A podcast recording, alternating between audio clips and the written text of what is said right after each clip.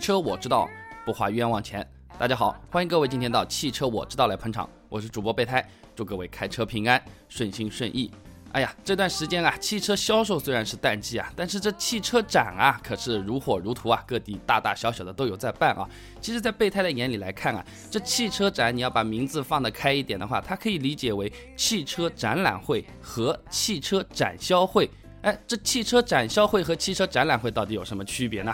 今天备胎呢和 FM 九十三点九宁波交通广播一起做了一期节目，让我们一起来听听我们都是怎么聊的吧。You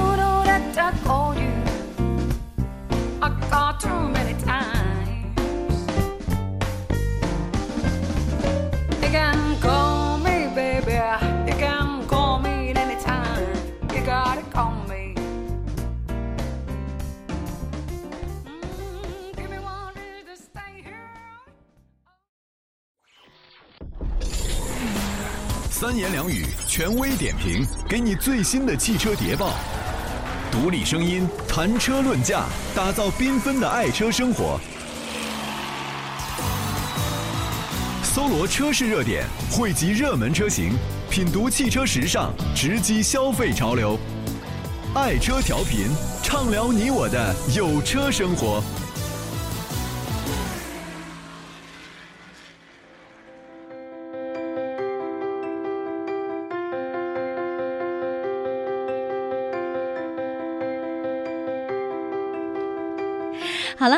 车调频，畅聊你我的有车生活。收听节目的过程当中，欢迎各位随时来关注我们宁波交通广播的公众微信平台，和我来互动啊。我们今天无论是文字的还是语音的互动平台都为你敞开。同时，在收听节目的间隙，你也可以拨打我们的八七二六六九三九八七二六六九三九，您所关注的爱车方面的问题。都可以抛过来。为什么我今天敢在节目当中有这么满满的自信啊？没有干货怎么能拿得出手？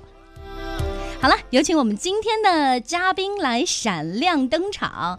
我想重磅的嘉宾还是让他来做自我推荐会比较好一点。你好，啊，大家好，我是备胎，祝各位开车平安，顺心顺意。哈哈，第一次来到宁波九三九来做节目，我也是非常的开心和激动啊！和杰明姐在一起可以学到不少东西。我突然发现宁波的电台真的是好漂亮、好专业啊，设备和人都是相当的 OK 呀、那既然今天我们是来讲车子，那备胎我稍微大致上介绍一下我自己吧。好呃，备胎我呢以前呢是在做梅赛德斯奔驰。这个汽车品牌的销售员和大客户经理的，吹下牛啊，什么马云啊、绿城集团的老总车子都其实都是在我这里来买的。真的假的？的确是这么一回事情。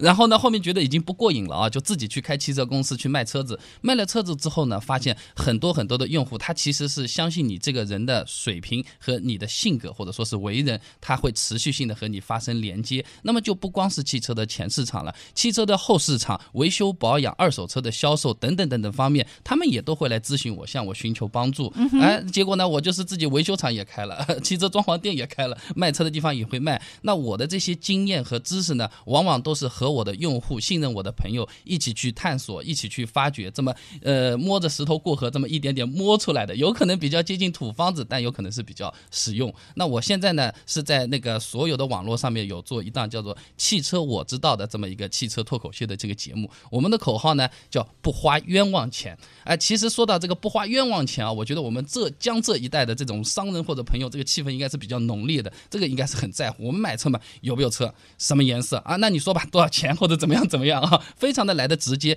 那在备胎我看来的话，什么叫冤枉钱呢？就是你原本没有必要花的钱，你给花了出去。哎，不是说我这个车子买贵了，或者说是买便宜了，有可能你买到的车子不一定它能够符合你最最大的一个需求，这个才是最大的一个纠结的冤枉钱。就好比啊，我今天去买了个水果，我和朋友说，哎，你去帮我买把水果刀回来，我们切一下啊。那他也没问我这个水果长啥样，跑到家乐福超市一看，哎呀，这个瑞士军刀好啊，又能开红酒瓶，又能刨土豆，又能怎么样怎么样的啊，哎，还比一般的菜刀还便宜哦，性价比极高，买了回来。专多能，哎，一砖多能，妈买回来一看，我说我两个是西瓜呀，拜托啊，这根本就不够长，没法切的，性价比高，有时候反而是一个误区了。说的很棒。嗯，那大家已经见识到了，这就是我们备胎的脱口秀啊！愣在过去的三分钟的时间里面，嘟嘟嘟嘟嘟嘟叨叨来告诉大家，我没有插一句话哦，就是要让大家来听听他的实力啊。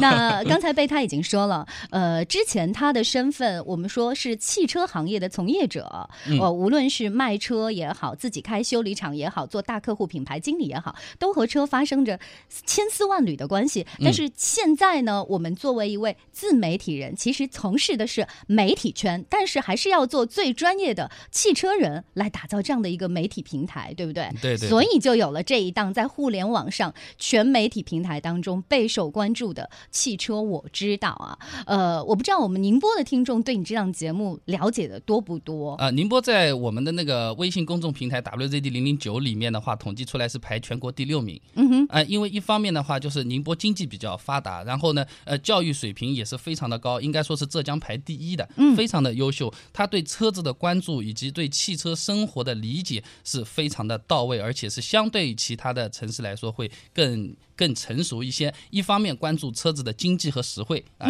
价格的。砍价能力非常的强。另一方面，我也不要失去我使用车子的我最核心的诉求，我是要便捷，还是要优雅，我还是要追求我的这种社交的属性。嗯，所以说我们可以很看，看我刚才在来呃电台的那个路上，经常就会看到宁波的车子很多，好车很多，嗯，呃，经济实惠的车也很多，说明它是一个非常丰富、非常多元化、很健康的一个汽车市场。好吧，要跑到一个地方，如果就只有一种车子的话，那就相对来说就是百家争鸣嘛。呃，对对对记得以前我的领导经常会跟我说，说要允许别人有各种不同的特性。如果每个人都是你的话，那这个世界将不再多彩了。所以就在我跟备胎聊天的过程当中，我们也谈性价比，也谈什么样的时机买车会更加的合适。嗯其实有一个最突出的个性，那就是说要买车的人是你，你的需求在哪里，对因人而动啊。没错，没错，这个真的非常关键的，就好像我们广大的女性听友们买衣服道理是一样的。这件衣服本身好不好看，它不是最重要的，最重要是我穿上这件衣服，我去照一下镜子，我满不满意，我的爱人满不满意，我的闺蜜会不会给我点赞？哎，这个才是最关键的一个东西。买车是给自己买，给自己用的。嗯所以我们可以这样来认为，备胎和他带来的汽车脱口秀的节目，我们在今天的节目里面呢也做一个推荐。汽车我知道，就是为你而造的一档汽车节目。正是因为有了这样的一个背景和后台，我们看到啊，呃，它是苹果的官方播客，对不对？嗯然后呢，也是全球在线电台汽车频道长期稳居第一，听得我的心都痒痒的，砰砰砰在这儿跳哈、然后还荣获了百度、新浪等主流媒体的首页推荐，播放量逾百万级，然后受众粉丝啊也是数以万计，还不到百万，对不对？呃，这个也是有一个实时更新的关情况吧。我估计大概再过一个星期左右，我们就可以到千万了。哇，真的啊，对，现在还是百万。呃，所以，所以我在这边呃有一个小想法，其实有点小私心，因为我们的节目做完了以后，也会被编辑成一期汽车我知道的节目放在互联网上，那应该会有更多的人来知道我们九三九的爱车调频，知道简敏吧？啊，对，肯定会 啊，会非常多。那就是传统媒体和新兴媒体的一个结合了，对不对？对。好其其实就我来看的话，新兴媒体和传统媒体本身这个界定这个词用的就会比较奇怪，好像一个老的，一个新的，新的好像会去代替老的，其实完全都是一个呃相融相生的这一个互相互补的这么一种情形和情况。嗯像这就好像我们开车我们要听路况啊，我们要知道我们本地的这种天气啊，你网络电台是做不到这种效果的。对，我 是听互补的。备胎做其他电台节目嘉宾的时候，别人叫他备胎老师，我当时心里就在想，他能接受这样的称呼吗？结果他的粉丝们不乐意了，说这个叫老师有点不伦不类的，你可以叫。贝爷也可以叫 胎哥，这个才显得霸气啊！在这个屌丝经济的时代下，我们就直接叫他备胎就可以了。你就想，他给你的是一种稳稳的笃定感，在哪里都有他的存在。好了，那么我们的互联网上的听众朋友们，我们要呼唤大家，您在收听节目的过程当中，可以随时跟我们来互动。宁波交通广播，宁波交通广播搜索和添加我们的微信公众号，然后发你的问题过来。今天难得我们从杭州把备胎拽到我们的节节目现场来啊，你不来考考他，看看他有没有。真本事，还是只是在这里脱口秀一下，这就看真水平了。因为这个问题就在我的手上，你也可以拨打热线啊，八七二六六九三九。我们现在听众朋友暂时还沉默，因为他们需要一个问题来作为他们的敲门砖。我先来看一下啊，在我们的平台上有一位叫你懂得的听众，有没有等很久啊？终于念你的信息了啊！他先是夸我的，说妹子好，声音很萌哈，看样子你是第一次听节目。然后他跟我说说，呃，麻烦帮我推荐一款车，然后他的要求，这是调侃我们吗？说越便宜越好。你说的这个，我听到备胎一定对这个有话讲，来，你懂得，跟他聊一聊。这个真的是很有意思啊！这个越便宜越好的这个车子，它其实是一个相对的情况，主要还是要根据你自己买车以及对自己买车之后的汽车生活的应用场景的这种还原来做一种考虑。我买这个车是上下班代步的，越便宜越好的车子，还是说我这个车子要开出去耍耍派头，跟人家做生意的，越便宜越好的车？那么如果你什么都不跟我讲的话，那备胎我可就随便讲了。呃，你说越便宜越好，越便宜越好，最便宜的又霸气，安全性又好的，就是公交车啊，几百万一辆，然后空间又大，轴距又长啊，各种安全结构真的是简直就是无敌了。公交车最好，绿色出行对绿色出行环保，安全性又高，而且坐的几百万的车子你也不掉价，对吧？那如果我们话归正题，你知道人家给你什么点评吗？嗯他说男嘉宾，我感觉你像好易购的，哎 就那么能说。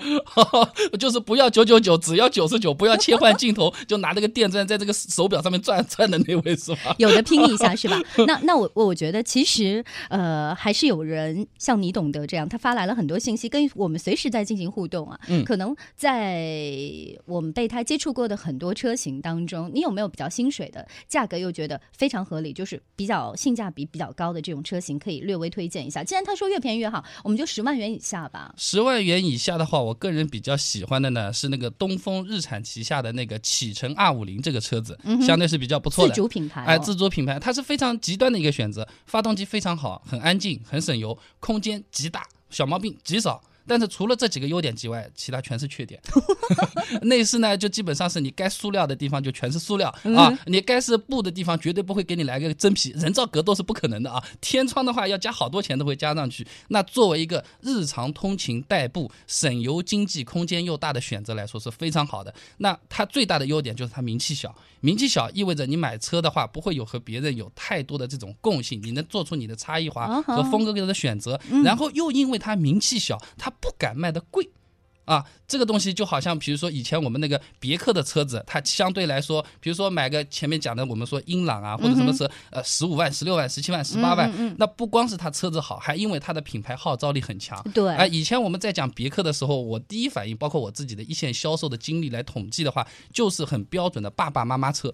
什么叫爸爸妈妈车呢？就不是说是爸爸妈妈买来开，是爸爸妈妈都认为这个品牌非常安全，质量非常可靠，而且自己孩子开起来不会很轻佻，但是呢，比较年轻，小孩子又能够接受得了。很多情况下，孩子毕业，爸爸妈妈出钱会买一个英朗给自己的孩子的。我懂了。哎、但这次说，既然说到英朗，我们反正就瞎扯啊。说到英朗这次新发布会的话，这个价格的确是有点便宜的，还可以哈啊，比原来的相对来说。十一万的起步价格，哎、在我看来的话，买十二万多的那个自动挡那个配置的话，相对来说性价比还是比较好的你是拖吗？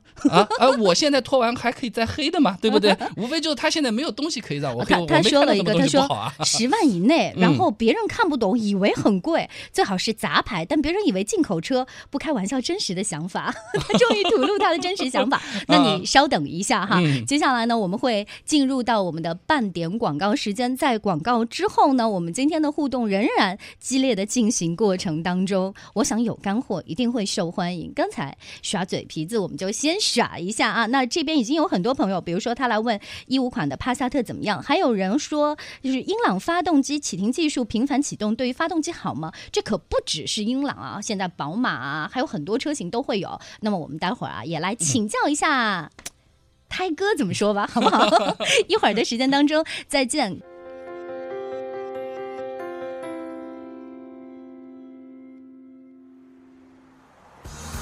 这里是 FM 九十三点九，权威交通声媒，车载第一广播。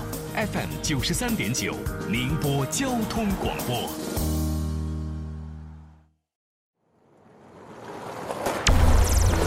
爱车的种类千千种，有趣的故事说不完，达人自媒体，我有我主张。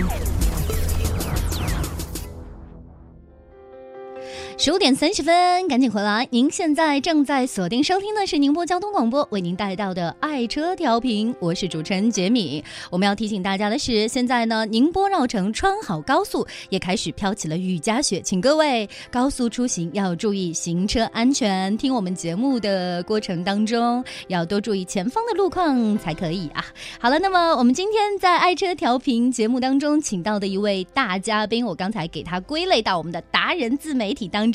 这就是在互联网上全媒体推出它的汽车我知道的备胎啊。那么备胎自己有自己的媒体发布渠道，也有众多的粉丝。今天从杭州来到我们宁波的直播室啊，相信就是要为我们的宁波听友带来福利，答疑解惑了。像他说的，听他的节目，或者说听我们的节目，可以让你买车不花冤枉钱啊。互动的朋友太多了，我要让大家稍微等待一下，你认真听接下来的内容，你的问题我们都会逐一来帮您解答。不过今天呢，我们把备胎请到节目当中来，也是要针对我们宁波接下来在三月末的时候即将会有一个宁波国际车展，我想来问问备胎，就是在你的感觉当中，你为消费者来支支招，你觉得车展买车划算还是不划算呢？我们可以归结为一个话题，叫车展买车的是与非。我们来看看经销商和消费者都是什么样的心态，然后怎么样买到划算的车。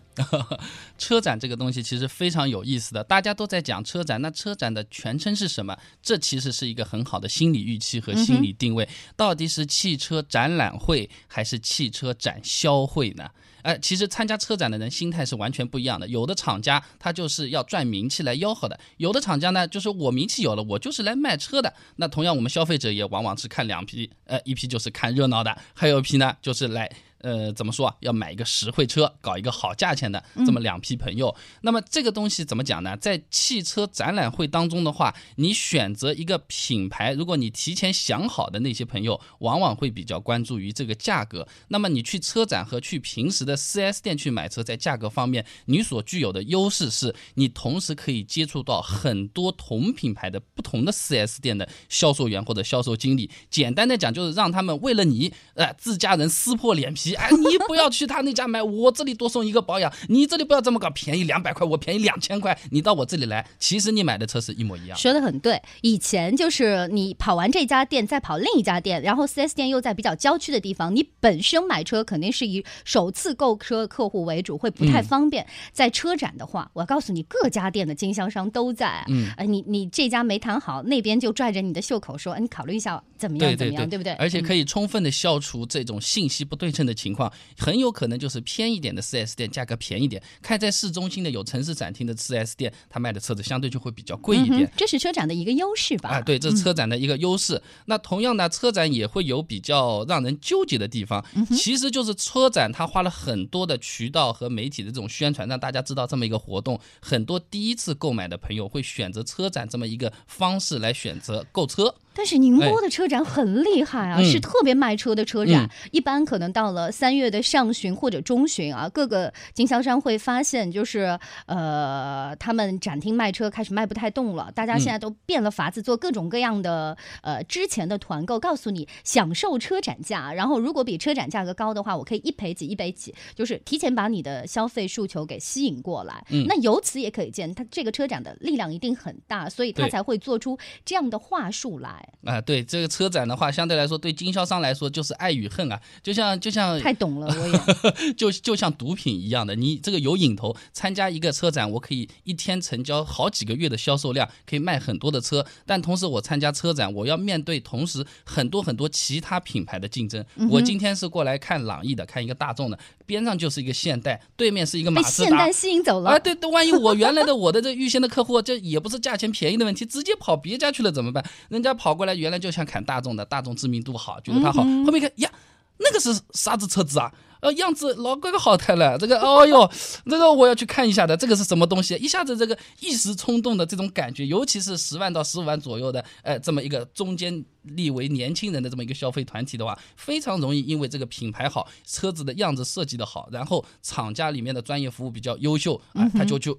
改其意志啦，就直接换一个品牌买了。那么对我们消费者来说，参加车展还有一个好处呢，就是往往我们去一些品牌，尤其是卖的好的那些品牌的这种 4S 店，他们的服务相对会比较冷漠一点，比较机械一点啊有没有车子，多少价格或者怎么样。但是车展往往是派出精英中的精英，甚至是厂家中的培训老师、媒体、设计师都会到达这个车展这个现场。那么你所获得的针对这个车子的专业性上面的服务、信息上面的服务，你会获得更好的体验，并且相对会更少的误导。因为你要是瞎说，隔壁的那家竞争对手他会提醒你，对不起，您说的这个是不对的。但是，一般情嗯况下，我也知道，在车展，他一般会跟你聊十分钟。嗯如果看你还没有意向的话，立马走人，他会换下一个客户。因为以前都是上门等客户，但是这个时候，轰轰轰，现场都是人，他要来精准判断客户，他要的是成交。对，那这里我可以讲讲，作为我们销售员有什么好方法啊？销售员如果我们在那个展会上面卖车子啊、我们判断的话相对会比较功利，因为时间实在是太短了。你们要的是成交吗？啊，，对，因为我们要成交，我们一个是看你的眼神，你的眼神是盯着我看还是盯着车子看？好复杂哦。对吧？盯着我看还是盯着车子看？然后呢，呃，你的肢体语言你是比较倾向于向上伸展的、向前倾的这种动作，还是就站在那边双手叉个腰啊，在那边去问你，或者说你。戴的是什么手表，拿的是什么包，呃，穿的是什么衣服？其实呢，备胎我不是特别赞同这么一个，哎、我不太赞同这个以貌取人，因为以前我卖奔驰 S 六百的，有可能就穿个布鞋，摇个蒲扇，一件汗衫冲过来，我买两台，就是这样，你不要小瞧不起人或者怎么样。其实真的，呃，相对来说有消费能力的朋友，他不不需要真通过人不露相哎，不需要通过这种外表来、嗯来再次证明自己的怎么样怎么样。我觉得眼神比较重要。嗯，对了，甚至是在那个车展里面好一些比较好一点的品牌，它甚至都要你提前预约，呃，栏杆给你拦好才让你进去。嗯那么就是说，你对获得信息的角度，呃，获得他专业介绍的角度是比较好的。但是回归到你自己个体的购车，那有可能他们销售员对你的耐心是不是非常的充哎，分的？就像我刚才说的，十哎分钟下一个。哎，那么这些不充分，我们听听，那大不了我们忍忍就好了嘛。但它其实慢慢形成的一种情况，就是在你自己要购买的那个车型里面有局部的一个资源稀缺性的假象，你爱买不买，不买你走，买的人有的是。你其实谈价格特别的难谈，基本上他会，你平时去问来，比如说优惠八千啊，车展时候跟你说优惠一万。那基本上你要再去要到个优惠一万一就非常难，非常难了。他给你多少就多少，你爱买不买，不买你下次到我四 S 店去看。其实四 S 店就像刚才呃戴姐说的，你提前去买的时候，甚至他优惠一万还能再送你一个保养，都是有可能的，因为他。会花很长的精力和时间来伺候你，但车展就不会有这种情况，他说是多少就是多少。所以各位朋友呢，也可以非常快速、非常功利的去看你这儿卖多少，卖多少，我拿个笔记下来，搞个手机一拍，是多少就是多少，你基本上也不用去还价，可以对节省你的时间。因为它一般车展它要的是速度和成交率，而嗯且在现场又比较吵闹的情况下，它基本上会很快把自己的底价放出来，它对不必为你多花时间，对对。所以你就走东家串西家，把所有的你关注的品牌看一个遍，然后基嗯本上稍微小磨一下，如果打算做决定的话，立马可以做决定。而且我觉得嗯现在我也。发现，因为我接触的经销商也比较多，就不嗯同的经销商对于车展的概念是不同的。有的人会在车展的现场提价，也有哦，不是说没有，会有就是他会在车展前的这一波的时候，先把价格卖掉，先把要完成的任务给完成。车展的时候，咱们守的是利润啊，嗯嗯嗯就有些守株待兔这种意思。但有一些要车展销量，我要车展销量排名，然后呢，我需要这个月的业绩来支撑第一季度和下一个季度有一个良好的开端。可可能那个时候我就会下血本、嗯杀红眼都有可能。对而且我们宁波的车展一般都是有四天的，第一嗯天、呃是在一个周末嘛，大家大部分人还上班，会来很多厂方的领导啊，然后会有媒体的发布会啊，就是看看为主。对也会有部分的消费者在第一天就入场了。嗯然后呢，我自己接触到的各个汽车品牌，它会根据第一天的情况来制定第二天的销售策略。没错都是随机而动的，嗯对吧？嗯，好，那我们在我们的微信平台上也有很多的听众朋友啊，已经冷落大家有一点时间了，对不起啊，在有限时间里面，我们还是要多聊一些内容。像我们这里有一位听众朋友，他是这么来问的，VVA 啊，他想问一下，嗯。泰哥，他说一五款的迈腾和一五款的帕萨特哪款好？指定了一点八的，哎呀，这个问题我实在是太喜欢了，说明我们呃宁波九三九的朋友啊，呃都是非常的。认真和仔细的，他把买车是当回事儿的。这两个车要是把他去拖到医院去做个亲子鉴定，鉴定出来就是亲生兄弟啊！啊这样的啊 哎，那个底盘都是完全一样的，无非就是一期要卖这个车子得搞一个样子，上期要卖这个车子也得搞一个样子，要赚赚钱。你说从动力啊、性能啊、底盘结构啊，然后开车的这种滤震和风噪、轮胎的这种规格，基本上相似度接近百分之九十九点九九九九九啊。基因都一样啊，基因都是一样的，就亲生兄弟啊。但是我们就是要把它分出个高下，一较长短啊。对哎，这个东西呢，其实最多的相差在是两个厂家它在设计风格上面的一种理念。上海大众它的自主研发和开发的能力是非常强的，它在那个原厂德国给的设计图的这种基础上，它进行了本地化的国产配件化的这么一个优化。按照他们说是优化，在我看来是省钱哦。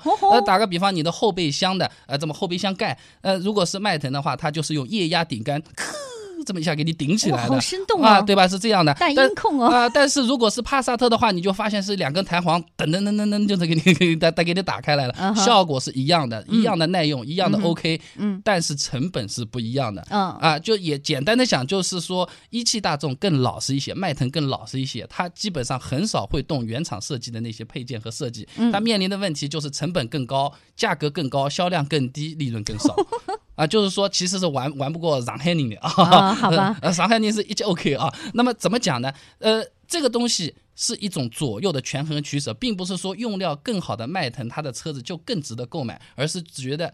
呃，怎么讲？我们每一个消费者他自己的购买的一个倾向，看起来差不多的情况下，帕萨特基本上可以多便宜个五千到一万块钱是没有什么太大的这种问题的。那么你是不太在乎这些细节，但又是极端追求这种性价比、要省钱的，我省下一万块钱可以给我爱人买个包啊，我可以带家长出去三亚去做一个旅游啊，或者怎么样。其实生活嘛，你不一定把所有钱放在车子上，帕萨特就是非常好的选择。好吧，嗯你看人家已经给你点名了，说一五款的帕萨特一点八哈，呃，接下来我们继续啊，来关注一下路况。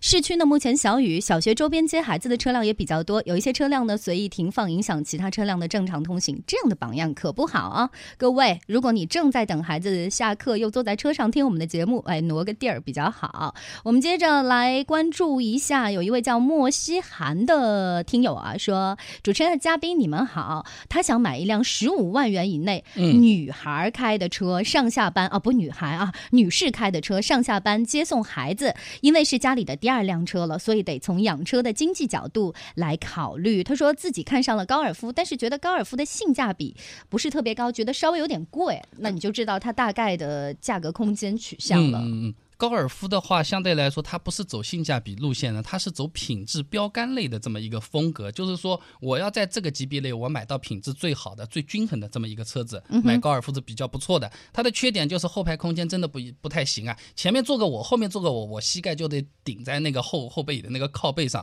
坐个半小时稍微颠一颠，我就感觉我在罚站跪在街上的那种感觉，膝盖痛的要死，比较纠结啊。呃，我介绍一下，我这个人两两百斤啊，然后一米八五这么个块头，你看 大块头 哈，一米七几的朋友是完全没有问题的啊。嗯。那么根据他刚才那种诉求的话，相对来说选择别克的车子会比较好一点，或者雪佛兰的车子都是不错的。那我这里推荐嗯美。国车哈，对我这里推荐两款车，一个就是别克的英朗，刚刚上市的，性价比比较高的，你可以选择一个带涡轮增压的，更省油一点，保养其实也不是很贵，一点四 T 美国车 4S 店保养其实都不贵的，最贵的是德国车啊，啊是这么个情况。还有一个呢，就是雪佛兰的创酷，啊，雪佛兰创酷，嗯。我们待会儿啊也有一位听友刚好提到了这样的一款车型，我们也请备胎同志给大家来做一个点评。稍事休息，进一个广告，马上回来。宁波交通广播的微信平台继续来积极踊跃的互动吧。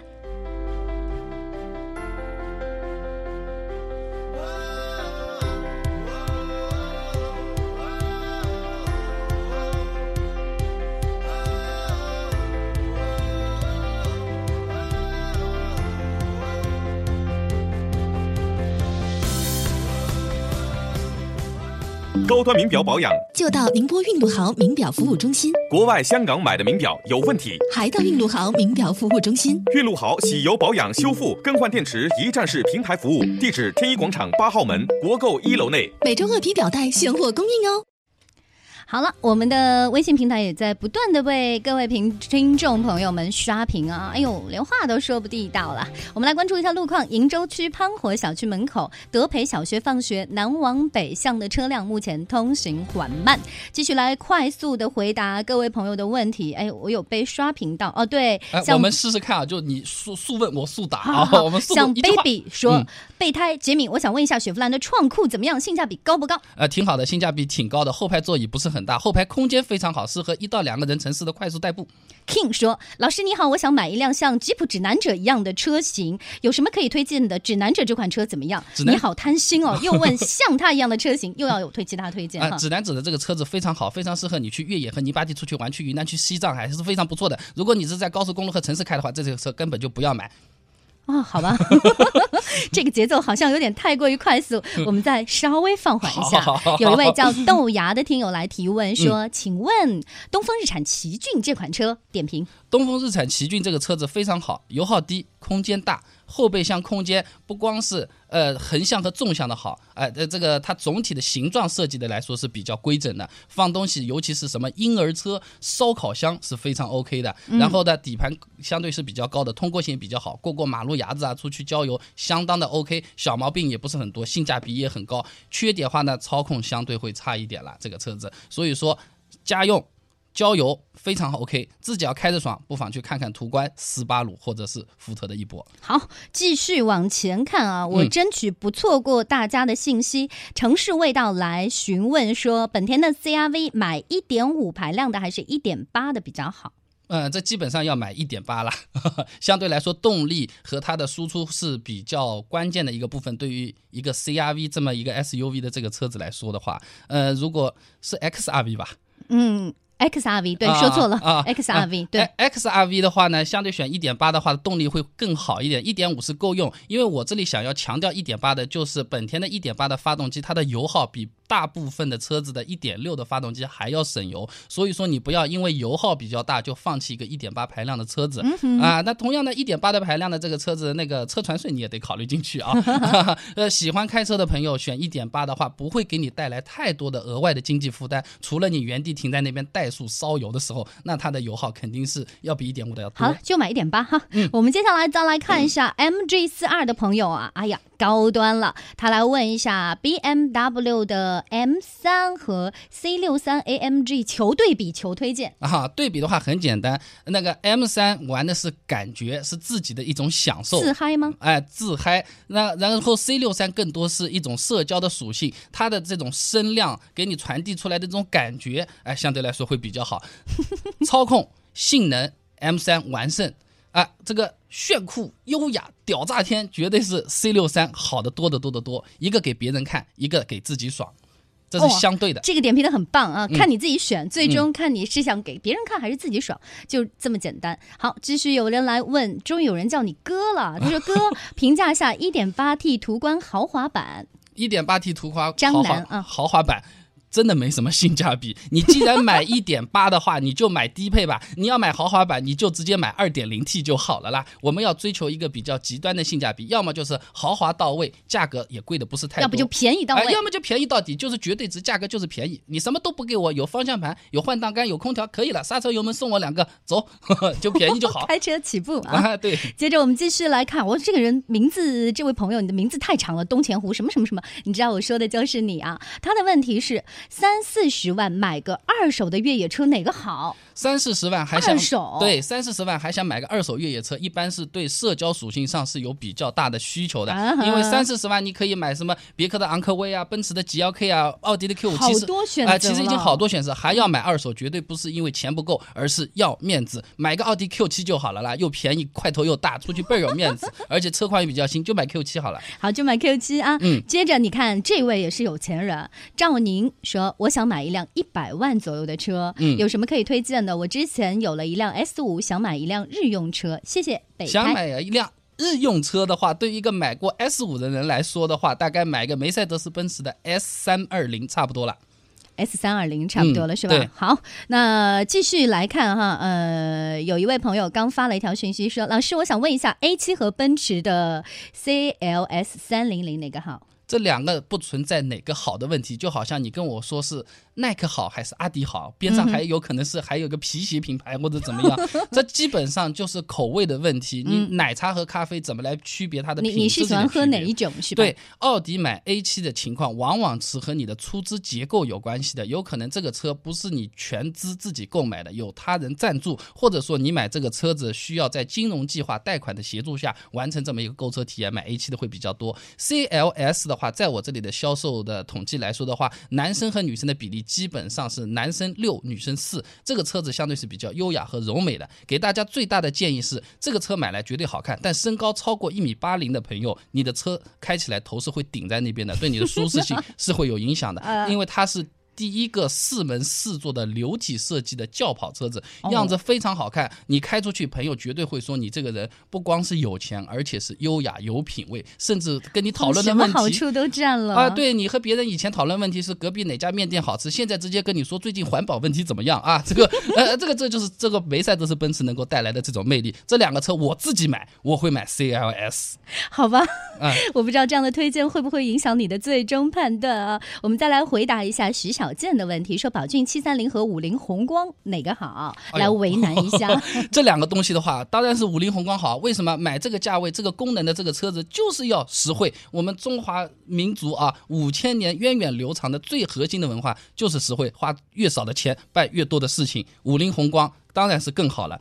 但是，如果你买这个车子，其实并没有想象中的装那么多货，经常坐人的话，那么宝骏它的行车品质会更接近于轿车，它是一个呃承载式车身的一个设计，相对来说行车品质会更好一些，价格也更贵。好吧，那就是说，最终看你的需求对更倾向于哪里，你的使用决定了你要买哪一款啊。不好做来做推荐，但是我们备胎已经给你做了一个各方面的点评，你自己对号入座就可以了。我们百万富翁来询问说，Jeep 的大切诺基怎么样？挺好的，大切诺基非常非常的好，但是千万不要天天在路上开，这种有铺装马路的这么。柏油路啊，水泥路，你在那边开大切诺基会哭的。而且我很多朋友买大切诺基的时候啊，就是一年两年不洗车的，他就觉得我车子上的这个一条条像扇形一样的油泥啊，甩在我的翼子板和我的门上，这就是我的勋章啊，天使的翅膀啊啊，这人家很喜欢的。你如果这句话听着觉得不会嗨起来，这个车你就不要买。啊，我觉得我都嗨起来了，他应该很兴奋，按捺不节目做完买车去。你看啊，嗯有一位朋友，我们刚才来询问的 MG 四二人家就说了，嗯哦，你刚才点评 C 六三是屌炸天，就冲这点点评，好吧，C 六三了，就这么成了吗？哦，我被你炸到了，太厉害了。啊，还有一位嗯啊，人家说要帮帮忙，背着锄头挖墙角。哎，嘿，他来问了一下，说，请问现代的朗动一点六怎么样啊？听友的诉求也是各不相同啊。朗动这个车子的外观设计还是比较好的，然后在发动机的功率、动力、油耗和可靠性上都是中规中矩，找不到好的地方，也找不到差的地方。嗯哎、行车的品质呢，哎、也是基本上符合这个价位的。但是作为一个挖墙角的车子来说的话，是不合格的，不够锐利，不够有个性。我针对你的名字回答一下。他是背着锄头挖墙角，就是还可以有一些其他类似车型的考虑，给他推荐一下。呃、如果再锋利年轻一点，可以上马自达，对吧？然后对。对吧？三和六都可以去看一看。他说过了，嗯像英朗啊这种嗯别克的很多车型，一般是妈妈车，妈妈辈们会比较喜欢。但是对对于年轻人来说，可能马自达啊这类的车就会比较喜欢，让妈妈们来选，嗯，可能不一定啊。橙汁和可乐的问题啦，就是一个有气，一个没气啊。哦 一个是啪啪啪啪啪很热闹，一个就是咕咚咕咚，嗯，营养好喝，不错。好吧，我发现呃，备胎大家有没有觉得真的很厉害啊？哇，你看这个人说，呃，胎哥雪佛兰的科迈罗怎么样？雪佛兰的科迈罗就是大黄蜂，大黄蜂就是变形金刚里面的那个主角机器人啊，就是那个黄颜色的，经常放每广播每每一年的车展它都会来的。科迈罗这个车子性价比是比较高的，也是拉个线以后好好拉风啊，我觉得作为跑车来说。尤其是你搞一个去先去健身一下，男同学啊，搞两块胸肌出来，腹肌不要求是吧？穿一个白色 T 恤衫，搞一条牛仔裤是吧？搞一双登山鞋，边上的话是你只要招招手，很多美眉妹都会冲你啊，很很很很迷迷离的醉倒的。哦 这样的啊，对，这个车真的是非常好的。嗯同样和它悲惨，呃，和它差不多的车子，但是命运很悲惨的，就是福特和的他悲惨啊，对，就是福特的野马，它的啊它因为没有电影的支撑，没有这种宣传的野马现在有新车上市，关注度很高啊再高没有价格电影厉害啊也就三四十万哈，四十万对以内了。价价格很接近的。嗯其实它两个车子是不相伯仲的，但是国内的销销量来说的话，大黄蜂、科迈罗好太多太多了。啊，真的、啊，嗯对啊听的你有没有心痒痒的？我们再来继续来，不要落下听众的问题啊。安西教练说：“老师，我想买一个上下班的车，一共二十万。人家说了一共二十万，那你就要把他的各种税都加上去了。哎呀，篮球教练工资那么高的，买买买上下班要买二十万左右人家说安西教练名字、啊是名字啦，不是说篮球教练。啊好吧，好吧，安西教练是灌篮高手的教练，我一下子想多了。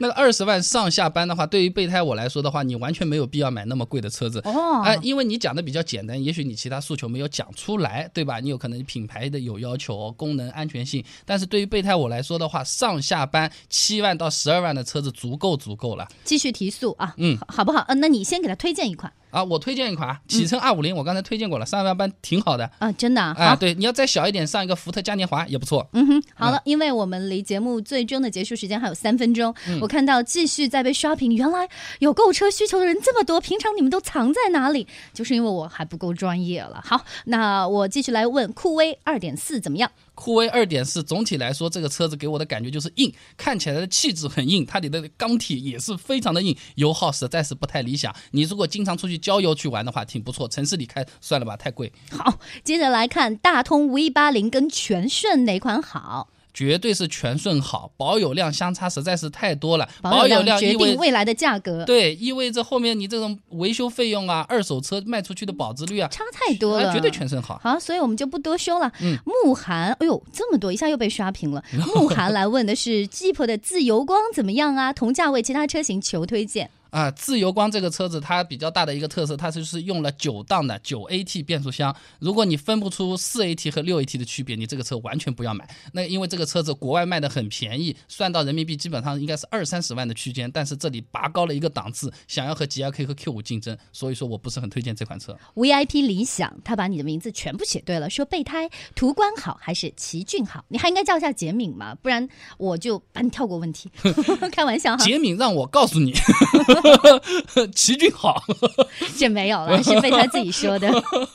你你你好像不太推荐途观，对不对？啊，途观这个车子现在性价比不好啊，价格之前加价加的一塌糊涂哈，现在都啊还好。现在应该是买方市场，哪有这么牛气的啊？而且车子我这里手下有好多的出大修的、出自然的，我这里都碰到过了，所以我不不想推荐不是特别推荐是吧啊？不嗯推荐。好，呃，那么还有人来询问说，呃，他说我想买一汽和上汽的其他品牌，嗯不要日系车，有嗯 TSI 和油电混合型的吗？有没有推荐？最低价一般在多少左右？暂时没有，这个因为因为他说到油电混合了，油电混合最强的就是日系车了。嗯，你要么就纯电，嗯，纯电德国车还有。好，有人说不好意思，再问一下。好了，那我就把你的这个不好意思作为我们今天的最后一个问题。问题不怕多，只是时间会比较有限啊。嗯他想问一下，他说他去试过 A 七和 CLS 三零零，嗯觉得 A 七的操控性和视线比奔驰的要好。这句话是非常客观，而且是公正的。开起来的话，A 七不光是刚才的视线和操控性要好，它的底盘抓地力以及在极限道路的这种情况下，它的 Quattro 的四轮驱动系统相对来说表现的会更优秀。一个是玩你身体的移动和你车子的一种驾控，而 CLS 玩的是氛围、谈资、话题，这是风格不一样。太棒了！好，转眼之间来到了北京时间的十五点五十九分，好紧凑啊，一直在源源不断的被我们的听众朋友刷屏。就像我刚才说的一样，原来大家有这么多的诉求，只是要找一个窗口，把这些诉求给它拿出来，再帮大家来进行理性的分析。就像备胎和他的汽车我知道说的一样，让大家买车不花冤枉钱。对，呃，给你三十秒来说说做节目的感受。啊，做节目的感受是吧？啊，今天啊，戴姐真的好漂亮，声音真的好好听，其他马屁话各种大家自行脑补。你你是一个你是一个好易购的 销售员，啊，不要幺九九啊！然后我要说的是，加多宝，你赶快过来做代言，给我们做广告吧。好了好了，那我们今天的节目到这儿就要结束了，大家也可以在之后来收听备胎为大家带到的汽车我知道会上传我们这一期的节目内容。对对对如果你没有听得非常仔细，到时候自行脑补。我们争取在下周三的时候再见，拜拜哎。拜拜。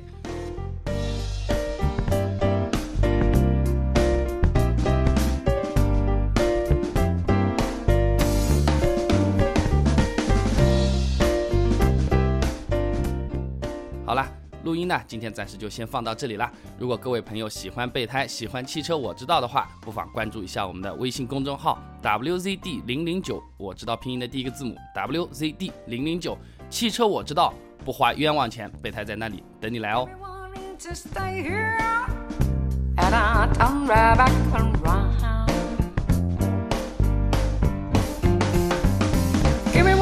Here, oh, and I turn right back around.